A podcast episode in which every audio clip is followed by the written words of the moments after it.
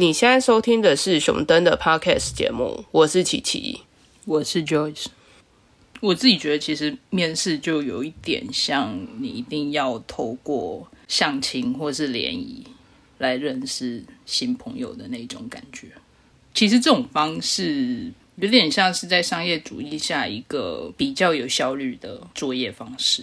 就尽量在短时间之内，然后至少你不能说你完全不认识这个人，或者是不认识这间公司嘛。可是很多人都是在面试当下，不管是面试者或者是面试官，我觉得都会有把自己包装的比较美好的那样子的感觉啊。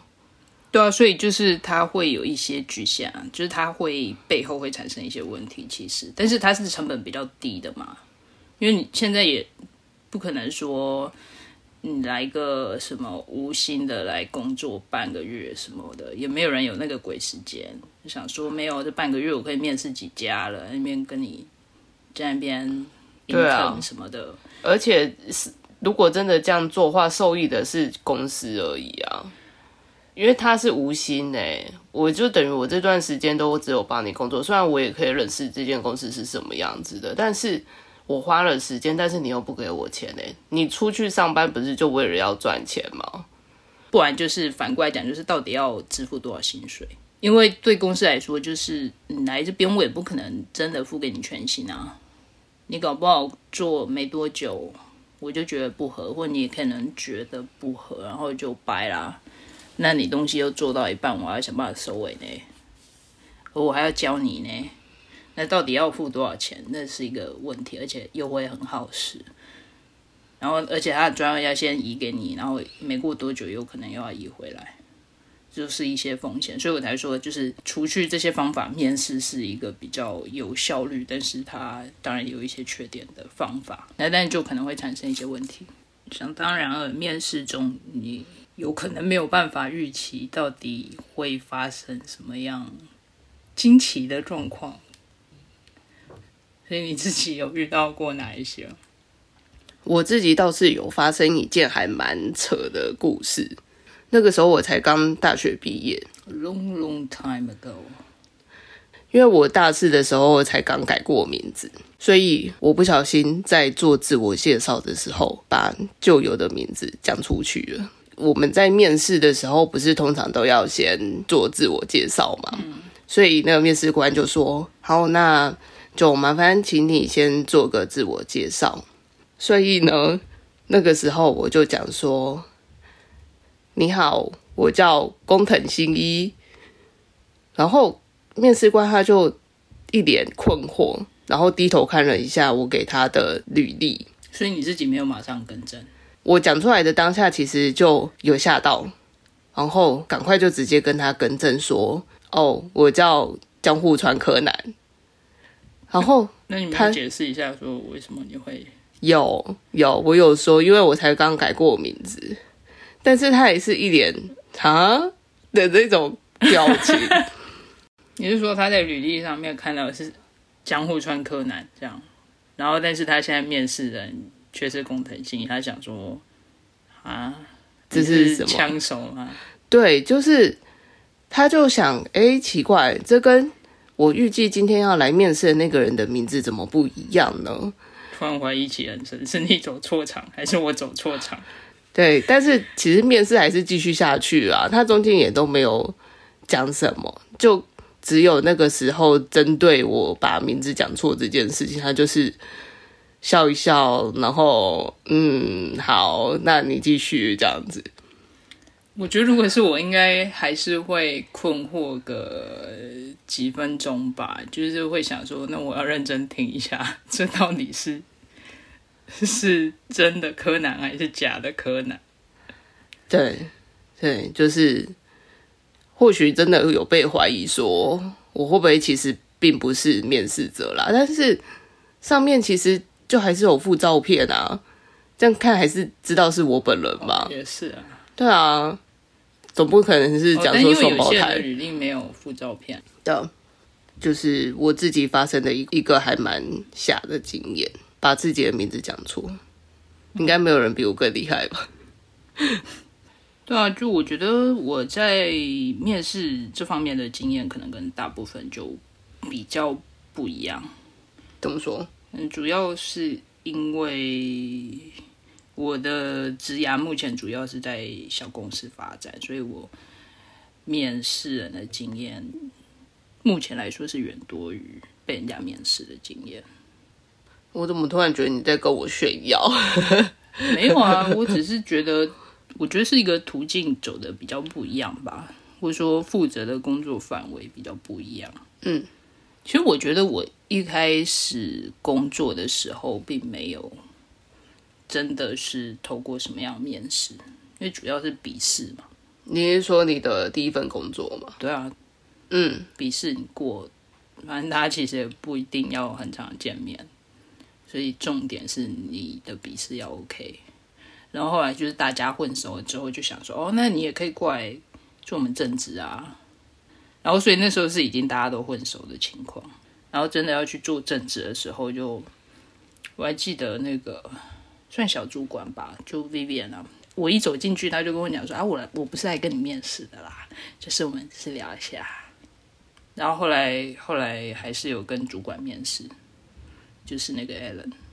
然后我其实已经不大记得那个时候大家在讲什么，我只记得他在讲一个，就是你要面试就要讨价还价嘛。然后反正就开了一个薪薪资出来，然后我就说：“那个我有在跟你们合作已经两年了嘛。”所以有经验跟没有经验应该还是有一些差别吧，就是工作能力上有差别，所以薪资应该也会有差别吧。他说：“对啊，对啊，我们这个对我们都有计算的。对，我知道你已经有一些就是处理专本身的经验，所以这边是有帮你调整，就是多五百块。他也五百块也加太少，因为五百块他也讲得出来。”对啊，你又不是说在那边很短时间去接他们公司的案子，你是接他们公司案子两年了哎，然后只加五百块。对啊，我想说，你至少也加个一千块吧，加五百块，你一直在讲？因为我觉得五百块其实是一个，应该是一个最小单位。对啊，你这样子一天只有加多少？你用一天来算，这样很心酸哎。对啊，你五百除以三十，哎，你知道，就是原本就是要去面试，他们在考虑说要不要去那边做政治的时候，就是大家就一副就是很熟络，什么很熟悉啊啊，我们本来就自己人，只是再聊聊看这样子而已，都讲的像这样，还是他会觉得你的自己人就是比较好熬。对，可以开低一点的自己人，因为反正都自己人嘛，可以不用付你那么多钱的。可能吧，反正那个时候就就一个小朋友嘛，是不是？我觉得我其实还蛮幸运的啦，就其实找工作的速度还蛮快的。我觉得我自己算普通，但没有到很曲折。我遇到最曲折的一件事情，大概就是一个。夜路走多就遇鬼的故事，就之前有一次打算要换工作啊，然后换个环境，换个心情没。当然我不是裸辞派，所以理想上当然最好是能够无缝接轨啊，所以就自己默默更新履历，就请假啊、面试啊。那个时候的方向主要比较像是要转换跑道吧，就是转行。所以其实我原本就不是很担心会遇到熟人这件事情，因为我原本的产业比较窄，嗯，就你可能跳跳来跳去，可能就那几家。但我本来就打算那个时候打算是要转行，所以我没有，我应该是完全没有投同一个行业的工作，就算同一个行业不同工作我也都没有投，然后就开始面试啊，直到有一天。就某一天，好像还是一如往常的，我就请了假，然后那天上午就走在那科里面，然后想说好，那我接下来再怎么样出捷运站之后怎么样走到那一家公司，然后开始面试这样。然后走进去之后，我就看到我的前同事，嗯，在那家公司里面，他是已经在那间公司就职了，对，他是那间公司的员工。对，然后所以就你走到那个面试的场合，那么短的路径，也可以遇到这样子的人。没有我在那一家公司里面走进去，对啊，我是说那么短的路径呢，因为你进那间公司，然后有可能就要直达面试的那个可能会议室。像那个时候好像算是吧，因为他们好像会议室比较偏里面，就不是在外门口这样子，不是跟柜台在旁边这样子而已。对，反正就是还有有有经过他的座位没有错。对，然后反正对，反正就遇到熟人，尤其是也是在工作场合遇到的人，就会觉得有一点，尤其你知道我已经选了一个地点跟行业都完全有一点样跳的地方了。对，然后还要遇到，我就有点尴尬，但还是跟他打一下招呼。对啊，那时候已经从我当时候的公司已经离职大概一两年嘛，嗯，然后那个时候也是想说，他也是有一些职场历练的人，而且我们其实不是很熟，嗯，然后又无冤无仇的，我想说应该是不会没事要搞我，你是说跟别人讲这样子吗？对，哦。想说应该没事，就不用特别跟他讲说，哎，那个你知道，你今天遇到我这个就可以不用。我想说应该连这个都不用讲吧，人家又不是什么小朋友或什么的。结果就是他很快就把遇到我这一件事情，跟我公司同一组的，就我的同事，而且平常直接就一起工作的人，他就直接跟他讲，因为好像是在之前他离职之前，他们就有一些交情。嗯，可能他只是想八卦一下，然后联络一下感情，就说：“哎，我跟你讲哦，我不知道，我猜测的，就哎，我跟你讲哦，你都不会相信我今天遇到什么事情。”然后就开始叭叭叭叭叭，结果就是很快就变成整间办公室都知道。那你不是就一下会被人家抓去关切一下，说你为什么想要找新工作啊？你怎么出去面试啊？对啊，就就他们好像其实就不是只有主管或者是特定几个人，是真的整间办公室都知道，然后大概就陷入一整个恐慌状态吧。大概就是想说，啊，如果他走的话，那我们专业怎么办啊？工作怎么办啊？弄不完啊！你是说别人陷入一种恐慌状态？就是整间办公室。那你嘞？我那个时候其实不知道，别人已经知道了。对，哦，是啊，但我就很快就被约谈了，应该是同个星期吧，就没过几天。但是他们讲他知道了，其实我就知道怎么知道的啦，因为我也没遇到其他谁啊。当然啦、不然他们是怎样？是会通灵是不是？就是在这个奇怪不上不下的时间点，对他们就会定期通灵一下，说最近有没有人要跳槽啊？说哦，因为现在已经月中，就十五号那一周，我们决定要通灵一下，哦，对抓到这个了。那我们下个星期就是第三个星，每个月第三个星期会定期，就是揪一下被感应到的同仁来谈一谈。但我可能月初就开始了，所以我以为自己还没有被发现什么，结果就最后我还是屈服于公司的口头安抚和实质诚意的双重公式。代表你加薪了。就只能取消剩下的面试。可是，如果你是真心想要转行的话，你不会觉得这样子很可惜吗？可能吧，但是你想想，你接下来还要请假，你要怎么请啊？就还是照请啊，反正他们都知道你请假就是要去面试啊。既然都已经知道了，有什么差啊、我觉得这样就是一个真的是这样就不是无缝接轨了，这样是真的有点扯破，就是撕破脸着。对，撕破脸。我再怎么样，我就是要去面试，而且我。真的觉得，对啊，因为尤其他已经找你谈过了，嗯，不是一个他知道你在干嘛，但是他相信最后还是可以怎么样那样，而是你已经明确的拒绝他们，所以剩下时间就是你在等而已，然后他们也是在等你离开。对啊，嗯，就是或者说他们在准备看，就是你离开前他们要做什么准备的那一段时间，这样子，就很怪。我自己就有经历过这种事啊。因为后来不是讲说你离职前要前一个月就要讲嘛，在职如果时间比较长的话，哦，嗯，所以其实你就会经历过那一个月的时间。我觉得那还是有点不一样，至少你不用请假吧。对啊，可是中间假设你跟其他人是交恶的状态的话，你那一个月是就是彼此都会需要看对方的脸色。但我觉得这个就真的比较难避免。但有一种方法，当然就是你假剩下比较多，你就把它全部清掉。就你工作交接完，就把它全部签完。嗯，就是大家都开心，是不是？不用看到对方是不是？对，也不用亲我了，不用假装要送我，好不好？然后我现在自己想到这件事情，其实我还是会觉得很奇怪。你说那个人突然爆你料吗？这个是一个点，就是因为其实我觉得面试遇到熟人，然后还要被抓包这些事情，有点像一个什么故事情节。就我真的没想到自己会遇到这种事。嗯，然后另外一点是我其实没有想过，因为我要另外找工作，会导致大家这么大的恐慌。这样代表说你在公司里面其实是一个很重要的角色啊，并不是其他人可以随意过来递补就递补的。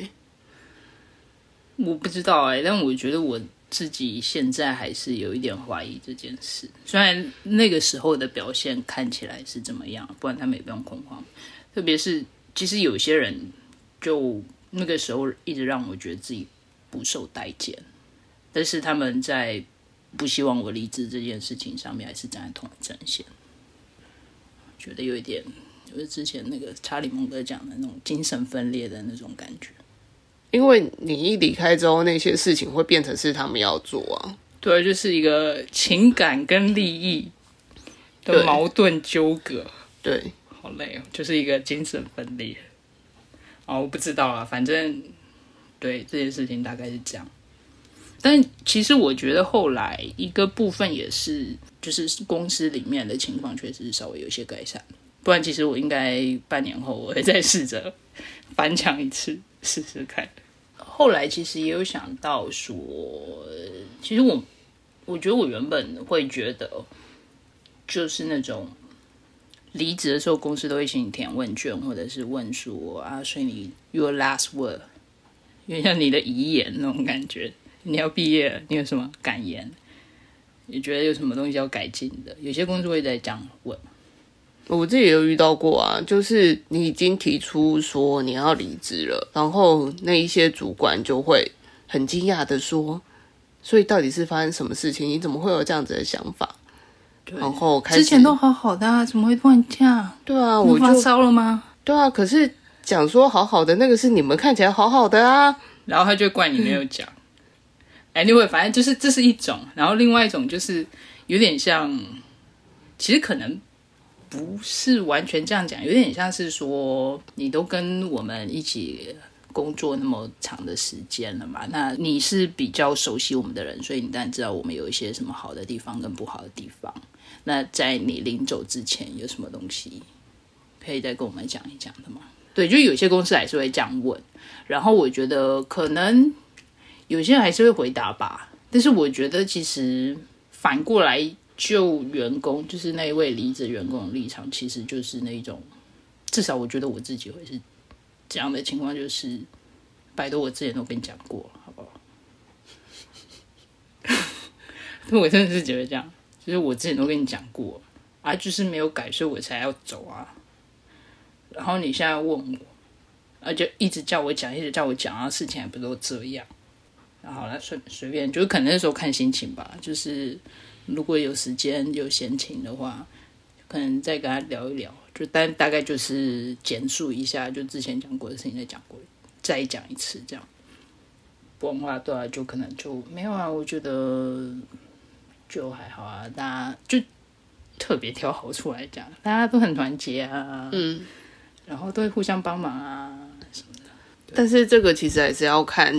跟你沟通的那个人的个性是什么样子的了？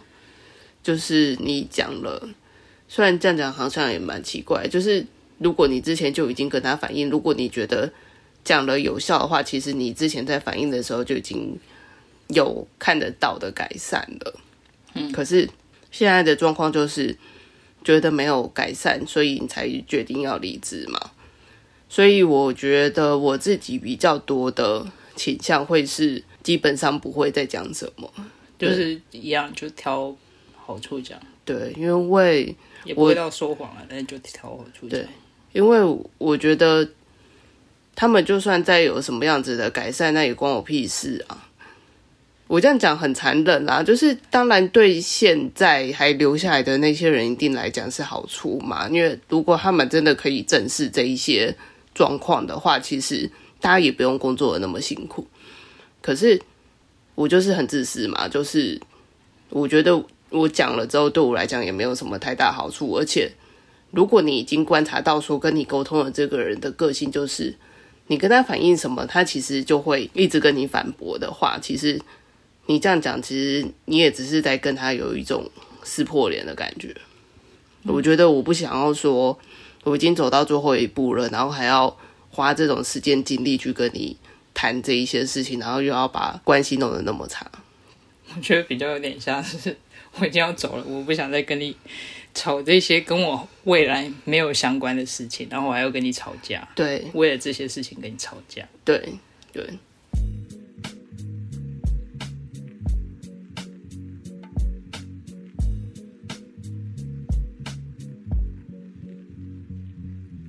所以就是在找工作的这个过程当中，包含到你准备你的履历啊。对方面试啊，对大部分来讲都是必经的过程，每一个步骤都有不同的美角，尤其有时候魔鬼就藏在细节里，也就是你到底有没有办法找到适合你的公司或适合你的员工，就要在非常有限的时间内，在非常有限线索里面发掘出来。所以对这个部分，你有什么特别的撇步？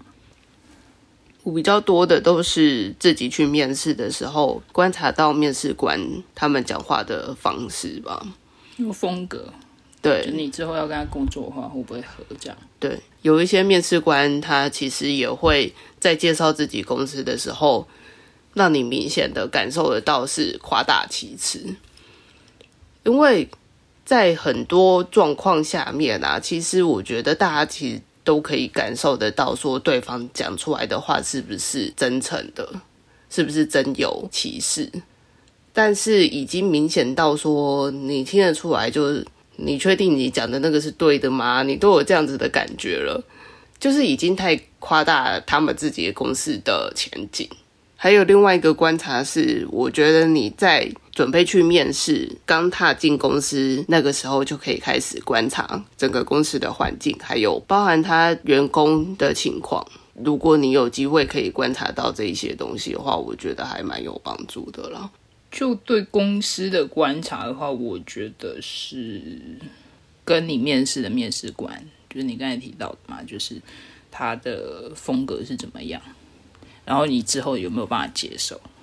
因为我其实没有遇过，好像没有遇过那种真的很奇怪的公司，比如说什么你进去然后都没有人，然后主管会跟你讲说大家都出去跑业务了或者什么之类的那种，我是没有遇到那么奇怪的公司。然后我觉得我遇到大部分都还是蛮，至少我觉得整间公司给你的感觉跟面试官给你的感觉，或者说他跟你介绍的内容是一致的。就是你看到这间公司，可能大家都很随性，然后就是坐在座位上，然后有些人会站起来讲讲话，就是感觉整个空间比较弹性或者什么的。然后大家座位也都各自以自己的 style 去装饰什么的。然后通常跟你讲话的主管也会比较随性，然后不会那么死板，就不会有那种很有价值的那种感觉。就通常。我看到会是一致，但是我觉得如果你看到不一致的情况，那就是应该真的有点怪。对啊，除非你刚好经过的地方跟你要加入的部门是不一样的。嗯，那个是有另外一个可能。哦，对求职者的观察，我觉得我通常可以看出一些些每个人的特点，就算在一个比较短的面试里面。但当然有可能有一些东西我会 miss 掉啦。但是我觉得其实有一些事情确实是你负责这个工作，你比较有机会体验到就是一个前后差别。其实对一个公司也有前后差别，就是会不会有那种在面试的时候都跟你话术的公司，然后你进去开始工作的时候发现那是另外一回事。我记得有个笑话，对，就是有一个人他死了，然后他面前就有两条路，有一边是往天堂的路，然后有一边是往地狱的路，然后各各有一个天使跟魔鬼在旁边这样。然后他们就问说：“啊，你想要去哪里呀？你可以选哦。”然后反正他就先他说：“当然是要去天堂。”他说：“你确定吗？你可以来我们这边看看。”魔鬼就这样跟他讲：“可以啦，可以来看看，就不不一定一定要选我们，但你可以看看嘛，对不对？”然后他就到地狱去，然后发现大家都很开心，然后各种 party 啊，各种美食啊，好玩的事情啊。然后他到天堂去，天堂就是天堂，就是大家很开心的在云上面，但就很平静，就好像没有什么有趣的事情。所以他犹豫了一下，最后他觉得嗯，眼见为凭，我还是选地狱好了。他就说：“好，那我我决定了，我要去地狱。”然后，然后天使就人家你确定吗？你真的去地狱吗？他说：“对，我要去地狱。”然后他就真的到地狱之后，地狱就变地狱的样子。他说：“啊，你怎么可以这样？你骗我！”然后恶魔就说：“哦，因为昨天我们在招募啦，今天是你第一天上班。”这是什么智障故事？就是一个笑话，就是地狱招募的手段。来来啊，来跟我们一起。对，啊，扯有点远。对我，我觉得有一些细节还是对。其实我在面试的时候有感觉得到，但也有可能是那个啦，事后诸葛，嗯，或后见之明，这也是有可能。我想要讲的是，我觉得有的时候一件事情或一个反应或一个态度，其实它可能可以用很多不同的层面来解释。比如说，你看到有一个人，他会对你跟他描述的一些流程，或者是。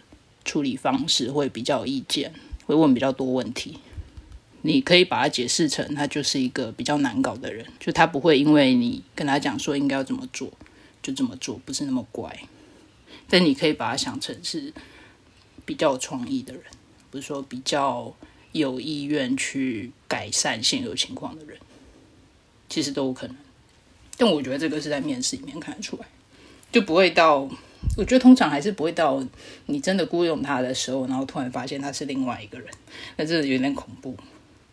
也就是真的是昨天来面试的是他双胞胎姐姐、妹妹之类的。嗯，然后又不小心把名字说错了，是不是？我觉得其实我比较偏好的是，真的是那种面试的时候比较会问问题的人，就是不会说单方面你就问他，他就回答。然后讲完之后，哦，没事啊，那走了就走了，这样。好干哦，这个面试。其实有一些人确实是这样，但我真的觉得那感觉就是真的比较不会表达自己的那种感觉。但是应该也不能接受说大家一直在问蠢问题吧？应该是这样讲，就是我觉得问问题其实可以表达出你的企图心，或者是说你真的。就你有主动表示要更了解我们，就像我们会问他问题，然后他应该会问，就是一种互动那种感觉。但是我也是，对你刚才讲的这个部分，就是我有遇过那一种真的问的时候，让我觉得他就是为了问问题而问问题的那种人，不要一直问那一种网络上面就可以查得到的对，比如说我们写在官网，我们写在公司网站上面的那一些事情。另外一点，那也就是。如果你之前不是在这个产业的话，那我们可能会还是会一开始就会做一些基本的介绍。有的时候你还是可以感觉出来，就是对方对你的这些介绍能够吸收到多少。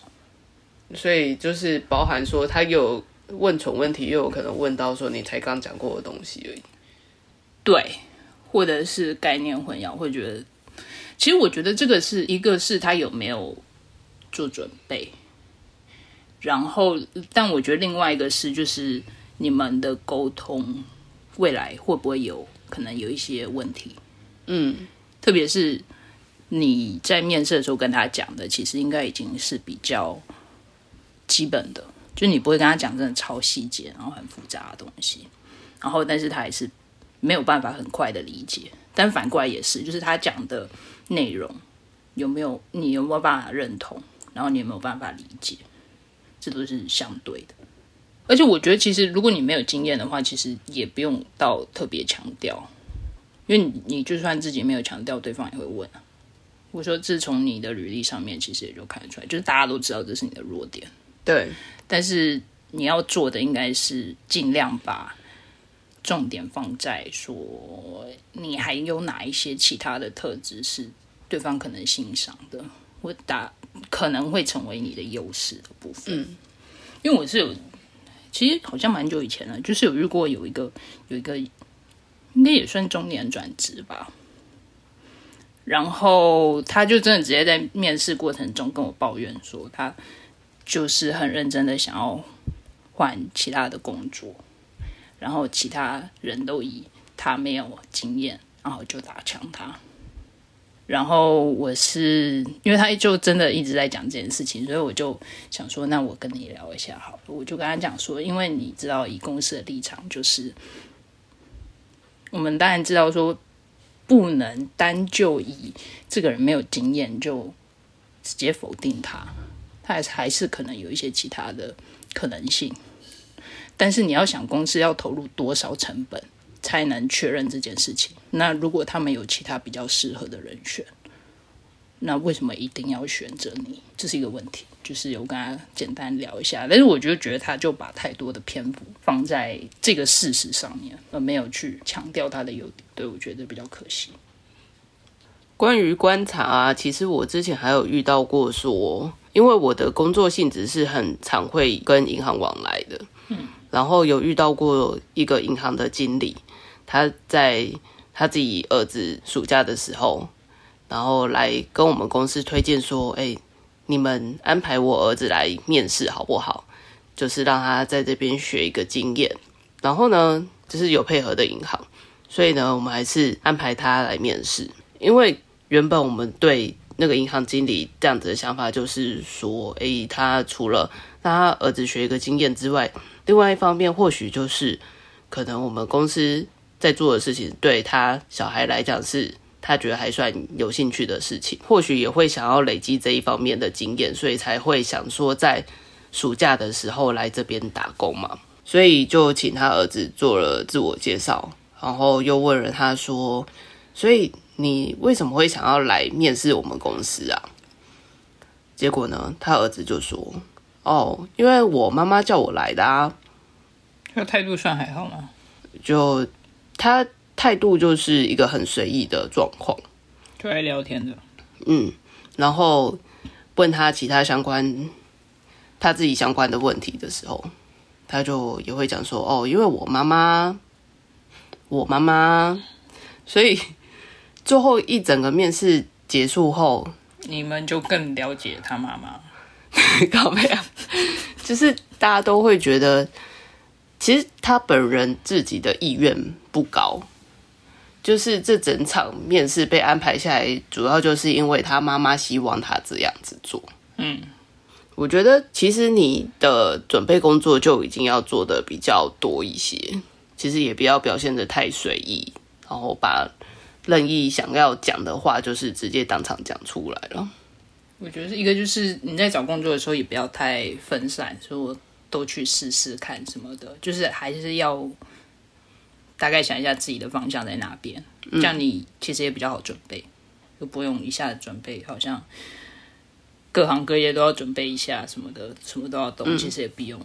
就如果你找类似的工作的话，就是至少行业的话是一个方向，然后剩下就个别去了解个别公司就好。就我觉得，其实，在面试，不管是在自我介绍还是在回答问题，其实。我觉得讲故事是还蛮重要的一个技能，就是你要有办法让人家觉得，哎，你这个人有点料。至少你自己想表达出来你的优势、你的优点，要让对方可以理解，然后可以认同，要言之有物吧？对，算是。而且你要知道怎么样去呈现那个重点在哪里，就尽量尽量强调到你自己的。重点，然后就我自己的经验，其实真的是觉得尽量不要抱怨。其实也不是说要说谎，然后虽然这样讲有点像是说特别隐恶扬善那种感觉，但是我是真的觉得听人跟你抱怨，真的那感觉其实有点怪，因为你就想像一个陌生人走到你面前，然后突然跟你讲说他今天多不顺多不顺，然后遇到什么鸟事什么，你会觉得不知道回什么啊，而且你也不知道点在哪里。而且你其实参加这一场面试的原因，就是你为了要找到好的工作嘛，所以其实你过往的遇到什么样子的烂公司啊、烂主管啊，其实对现在这间公司，你跟他这样讲之后，有什么样子的改善吗？其实对你未来这样子也不会有任何比较好的发展。你是要跟他讲说，哎，我之前那个主管超烂的，所以你你你也不要这样哦。如果你要这样的话，你先跟我讲哦，我就不要来。你是要这样子表达吗？所以我觉得，你既然不是要这样子的话，你其实也不用特别把之前公司的缺点，就是一直在往下一间公司去丢了，因为其实也不会有太多对你有用的地方。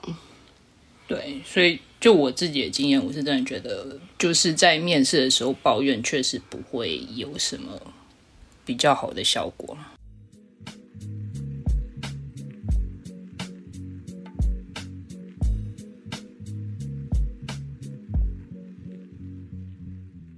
有些人会鼓励，就是一段时间，就算你没有换工作，你还是可以出去面试，或你还是可以更新你自己的履历。面试这个东西，有部分有点像，就是我们开始提到，就有点像相亲嘛，就有点不那么自然的感觉。但是我觉得你在试着去认识那些原本陌生的对象的时候，其实你也可以透过这整个过程来更了解你自己。知道你自己现在情况是怎么样，然后你的擅长部分是哪一些部分，然后你要怎么样表达出来？我觉得其实这是对自己来说也是蛮有帮助的啦。另外一个角度去了解自己，有点像你之后可能会被别人问到说：“哎，你为什么会这样觉得？”嗯，或者说你要怎么样说服我？就是你不是只有就是自己讲一讲，自己觉得过得去就算，你有可能会面对其他质疑，然后。这个准备的过程，我觉得其实对自己来说也是有帮助的。我们今天就讨论到这边，有任何想法或建议，欢迎在下方留言。如果你喜欢今天的节目，请给我们五星好评。我们下次见，拜拜。